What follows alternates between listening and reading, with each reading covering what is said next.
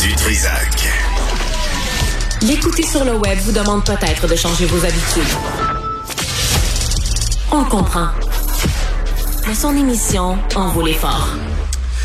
Je lisais un article du Globe and Mail, oui, oui, donc je, dis ça, puis ça paraît bien, là, c'est publié samedi, euh, des cyclistes, et ça se passe au Québec, là, qui ont dénoncé des failles dans le système d'indemnisation pour les victimes d'accidents, surtout à la SAQ. On a avec nous la directrice des programmes et porte-parole de Vélo Québec, Magali Bebron. Madame Bebron, bonjour. Bonjour. Bonjour. Alors expliquez-moi euh, ce qui se passe parce que il y a des gens, il y a des on parle de madame Les Tourneaux là en 2017 euh, qui a eu un accident en vélo à Rimouski. Euh, l'agent de la sûreté du Québec arrive puis il dit ah ben il y a pas d'autre il y a pas de voiture, elle est toute seule, elle est tombée et la SAQ ne n'indemnise pas cette madame Les Tourneaux. Expliquez-moi d'abord est-ce que c'est anecdotique ou ça arrive plus souvent qu'on pense? Mais en fait, ce qu'il faut comprendre, c'est que la SAQ elle a un critère très clair pour accorder l'indemnisation à une victime de la route, c'est qu'il y ait euh, un lien de causalité avec l'usage d'un véhicule automobile. Alors, dans le cas de Madame Les Tourneaux, en fait, par nonchalance de la part euh, du policier ou des policiers qui ont euh, traité cet appel-là, on n'a pas relevé la présence ou la causalité avec le passage d'une auto. Alors que Madame Les Tourneaux, elle, est assez formelle. C'est une auto qui l'a frôlée à haute vitesse, qui l'a fait chuter, et puis elle a eu, elle a eu pour des années et des années de traitement des côtes, euh, des, des dents perdues, un traumatisme crânien, etc. Ah, quand même. OK, c'est pas un petit accident, là. Elle n'a pas trébuché sur une roche? Ah non, non, écoutez, elle a eu pour 50 000 dollars de dette là euh, pour euh, faire face à tous les traitements euh, consécutifs à cette collision-là ou à cet accident-là. Donc on parle de remplacement de dents, elle a eu des vertèbres cassé, etc.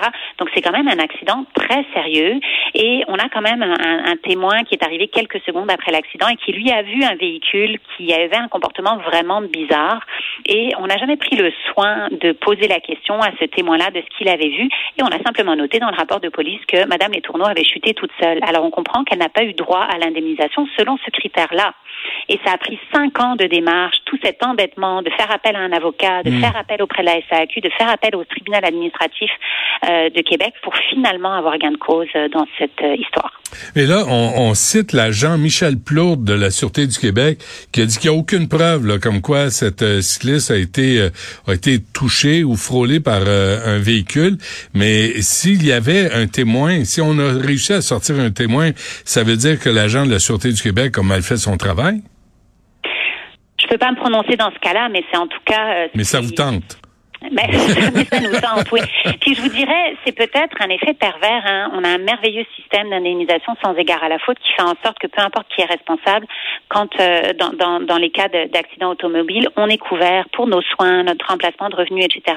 Mais ça a peut-être eu l'effet pervers que les corps policiers se donnent un petit peu moins la peine euh, pour établir les vraies responsabilités, les vraies circonstances de l'accident, parce que anyway, on va être couvert. Mais dans des cas comme euh, Madame Les Tourneaux, ça fait vraiment toute la différence. Là, on le comprend. Il y avait aussi l'exemple, Mme Bebrun, de Saul euh, Gascon, qui lui a été euh, lui aussi poussé ou frôlé, en tout cas renversé par un camion sur l'avenue euh, Papineau en novembre dernier. il n'a pas été blessé, mais il a, il a filmé l'incident avec sa caméra installée. Ça, c'est pas tout le monde qui se promène avec un, casque avec une caméra. puis, mais malgré ça, la police a pas voulu enquêter sur l'incident. Oui, effectivement, il se déplaçait donc sur la voie réservée de la de l'avenue Papineau. Il s'est fait frôler si proche que la sacoche de son vélo euh, est tombée. Donc, euh, je pense qu'on a quand même une idée de à quel point il faut être proche. Euh, donc, très clairement, ce conducteur-là, il était dans une voie réservée, il n'avait pas le droit d'y être. Il n'a clairement pas respecté la distance de dépassement sécuritaire d'un cycliste. Et malgré ces preuves vidéo, on peut rien faire. Alors on comprend que quand on va en cours, il y a un certain fardeau de la preuve, puis il faut être vraiment solide. Et on dirait que la, la clé du problème, c'est si on n'est pas capable d'avoir une, une image du, du, visage de la personne, ben, euh, on pourrait toujours se buter à l'espèce d'argument de ah oui, mais c'est pas moi qui conduisais mon char. Là aussi, ça pose un petit peu la question là sur qui on fait reposer le fardeau de la preuve. Puis est-ce que c'est raisonnable de dire que malgré toutes ces preuves-là, on n'est pas capable, ne serait-ce que de faire de la sensibilisation auprès de cette personne-là, qu'un policier décroche son téléphone et dise regardez, on n'est peut-être pas capable de le prouver euh, en dehors de tout doute, mais on a quand même euh, tel comportement sur caméra. c'est répréhensible et faire de la sensibilisation parce qu'on est vraiment rendu à un point où on a l'impression qu'il y a une totale impunité, puis que tant que vous ne faites pas un délit de fuite ou que vous êtes euh, conduite sous influence, ben, peu importe ce que vous faites euh, en auto, vous allez toujours vous en sortir sans conséquence. Les, les chiffres euh, entre 2016 et 2021, on dit qu'il y a environ, en moyenne plutôt, 11 cyclistes par année qui meurent sur les routes du Québec, selon la SAQ. il y en a 16 qui sont morts en 2021, mais on parle, on parle peu des 63 en 2021 qui ont été blessés sérieusement. Est-ce qu'il y a un sentiment anti-vélo, surtout à Montréal, avec les pistes cyclables, avec les bouchons, la Est-ce que euh, on assiste à maudit je puis j'ai puis si je le frappe, il s'arrangerait avec ses problèmes? Ben, j'ose croire que c'est une minorité. Malheureusement, euh, des, des, incidents euh, d'agressivité, d'intimidation, on en entend quand même parler assez régulièrement. Euh, mais j'ose croire que pour la majorité de la population, c'est peut-être une certaine inconscience de à quel point on est vulnérable, puis que de se faire frôler à un mètre euh, ou, un, ou, ou, moins d'un mètre, ben, c'est extrêmement anxiogène et c'est très risqué et les conséquences peuvent être vraiment euh, dévastatrices. Donc, je pense qu'il faut se rappeler que derrière le guidon, tout comme derrière le volant, c'est un humain, c'est potentiellement votre sœur, votre frère, euh, votre mhm. gardienne, là, et qu'on est tous des humains et qu'on mérite la considération. Puis les quelques secondes qu'on va gagner à frôler quelqu'un pour le dépasser agressivement ne valent certainement pas la peine euh, de les mettre en danger. Ouais, non, euh, t'es pas en situation de, de pouvoir hein, quand t'es sur un vélo, mais en même temps, Madame Babron, il faut dire qu'il y a des cyclistes qui sont complètement anarchiques, anarchistes. Là. Ils, ils respectent pas les, les règles, le, code de la route, puis faut faut les voir venir dans un sens et dans l'autre. Oui, mais je vous dirais que c'est le Far West sur les routes aussi de la part des conducteurs. Là, euh, les, les feux jaunes, c'est rendu une, une, suggestion au Québec. Euh, donc, euh, chaque, oui, on accélère. Il n'y a pas grand monde hein, qui ralentit sur un feu jaune.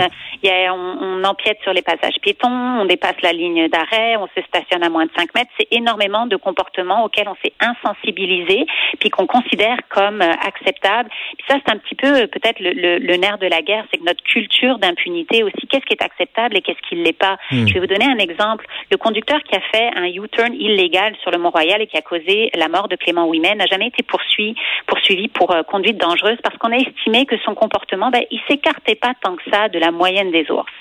Quand on est rendu à dire qu'on fait un comportement qui est illégal et qui cause la mort de quelqu'un, mais que non, dans le fond, c'est assez normal et standard, on a peut-être un problème en tant que société puisqu'il faut qu'on se regarde un peu dans le miroir. Question quiz.